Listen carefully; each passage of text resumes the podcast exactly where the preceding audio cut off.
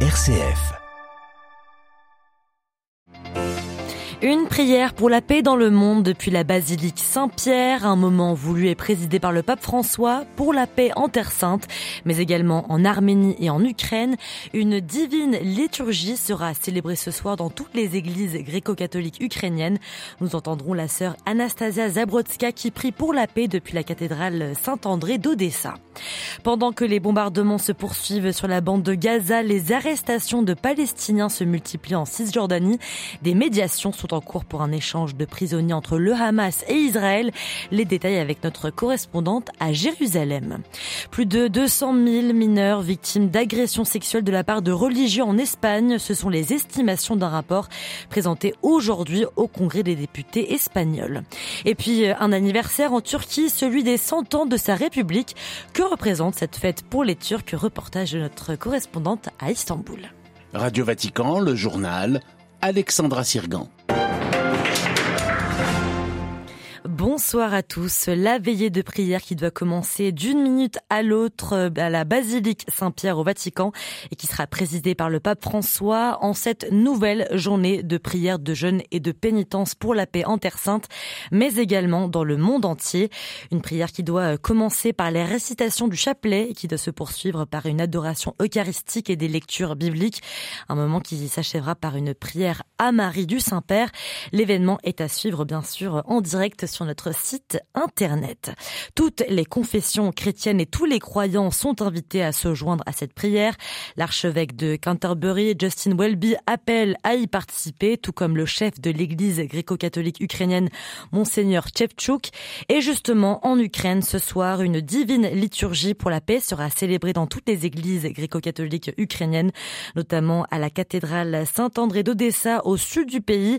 Les fidèles seront accompagnés dans la prière par sœur Anastasia Zabrotska, on l'écoute. Pendant les intentions de prière, les adultes comme les enfants souhaitent et demandent la fin de la guerre. Ils demandent le don de la paix. La paix est le mot, le souhait le plus désiré de la part de chaque personne, de chaque homme, de chaque femme en Ukraine. Je demande à Dieu, à travers tous ceux qui prient pour nous dans le monde, que le Seigneur nous donne la force et illumine l'esprit de nos militaires afin qu'ils interceptent les missiles qui s'abattent. Que le Seigneur protège et préserve les vies humaines de tous les Ukrainiens et de toutes les personnes dans le monde.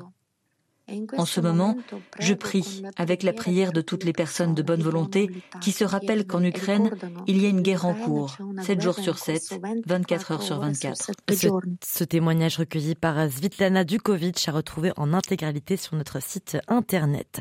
Cette journée de prière pour la paix dans le monde s'adresse bien sûr également à la situation en Terre Sainte où les fidèles sont appelés à prier chez eux en petit comité, les grands rassemblements ayant été déconseillés par le patriarche latin de Jérusalem euh, le cardinal Pizzaballa. Et pendant ce temps-là, à Gaza, l'ONU tire à nouveau, la sonnette d'alarme concernant la situation humanitaire dans l'enclave palestinienne, bombardée sans relâche et manquant de tout. Une équipe médicale de la Croix-Rouge accompagnée d'un convoi humanitaire sont entrés aujourd'hui à Gaza. Une aide jugée largement insuffisante par l'ONU. Beaucoup plus de personnes vont bientôt mourir, affirme le directeur de l'agence de l'ONU pour les réfugiés palestiniens. Côté israélien, une offensive terrestre d'envergure se concrétise. L'armée a annoncé mener la nuit dernière une nouvelle incursion dans le centre de la bande de Gaza. Et une centaine de kilomètres de là, en Cisjordanie, les arrestations se multiplient et les conditions de vie des prisonniers palestiniens dans les géoles israéliennes sont de plus en plus compliquées. Les détails avec notre correspondante à Jérusalem, Valérie Ferrand. Plus de 1000 personnes ont déjà été arrêtées ces dernières semaines, portant à plus de 6000 le nombre de Palestiniens, dont des femmes et des mineurs, incarcérés dans les prisons israéliennes. Tous sont soumis à des sanctions extrêmes, notamment des privations d'eau, d'électricité et de médicaments, selon les associations palestiniennes pour la défense des prisonniers. La puissance occupante a également réduit le nombre de repas à deux par jour, le matin et le soir, et en quantité limitée, ce qui permet tout juste aux prisonniers de survivre.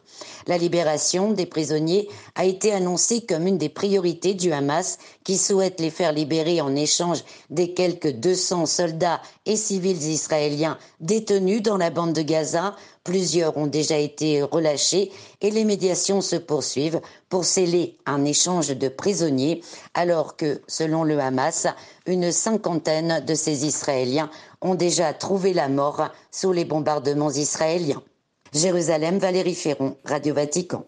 Au Vatican, le pape François demande au dicaster pour la doctrine de la foi de se saisir de l'affaire du père Marko Rupnik.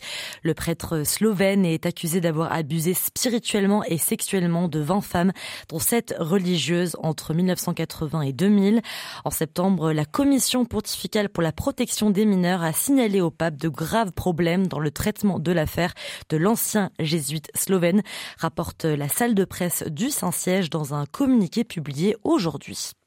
Les abus dans l'Église également au cœur de l'actualité en Espagne, selon un rapport réalisé par une commission indépendante et présenté au Congrès des députés espagnols aujourd'hui, 200 000 mineurs ont été victimes d'agressions sexuelles de la part de religieux dans le pays.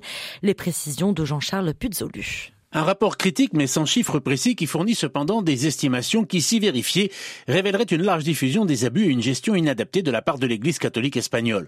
Sur la base d'un échantillon de 8000 personnes que la commission d'enquête indépendante estime représentatif, plus de 200 000 mineurs auraient été victimes d'abus sexuels au sein de l'Église, victimes de religieux ou de laïcs au service de l'institution depuis 1970.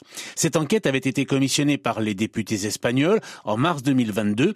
Ils en avaient confié la charge aux défenseur du peuple et sa mission était de déterminer les responsabilités, de proposer des solutions pour offrir une réparation aux victimes et de prévenir de nouveaux cas.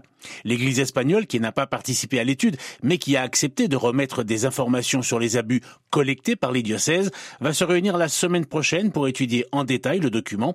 La conférence épiscopale, qui rendra public les résultats de son propre audit en fin d'année, a mis en place un protocole de lutte contre les abus, par le biais duquel elle a déjà recueilli les témoignages de 920 27 victimes. Les précisions de Jean-Charles Puzolu.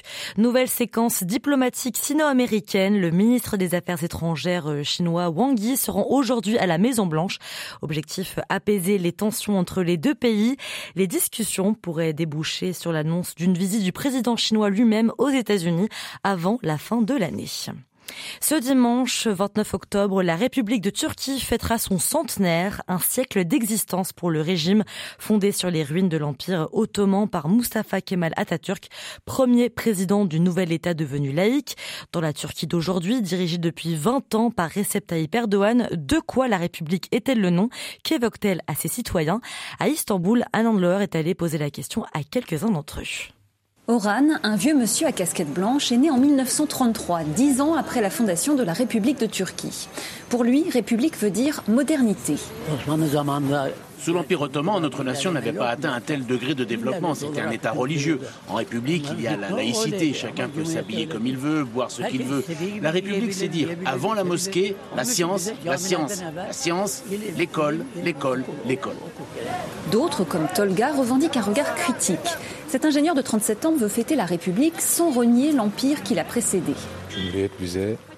La République nous a appris à être des citoyens après des siècles sous un tout autre régime. Aujourd'hui, tous les citoyens de Turquie n'ont pas le même attachement à la République, notamment chez les plus conservateurs, et je pense que c'est un peu la faute des fondateurs de la République. Ils ont voulu effacer, rejeter ce qu'il y avait avant. Ümmü Gülsü, une jeune femme pieuse qui porte un voile intégral, estime que le président Erdogan a réconcilié les Turcs comme elle avec une république qu'il percevait comme anti-islam. La République, nous l'avons défendue dans le sang lors de la tentative de coup d'État du 15 juillet 2016. Notre nation a payé un lourd tribut pour défendre cet État. La République ne s'est pas faite en un jour. Nous n'en sommes pas arrivés là facilement. Et maintenant, c'est notre devoir à tous de la perpétuer pour toujours. Recep Tayyip Erdogan, qui présidera aux fêtes de la République ce 29 octobre, promet à ses concitoyens que le siècle à venir sera le siècle de la Turquie. À Istanbul, un endroit pour Radio Vatican. Voilà, et puis avant de clôturer euh, ce journal, vous l'entendez, cette veillée de prière pour la paix dans le monde, présidée par le pape François, qui a donc euh, commencé euh, à la basilique Saint-Pierre. Nous y reviendrons largement sur notre site internet www.vaticannews.va.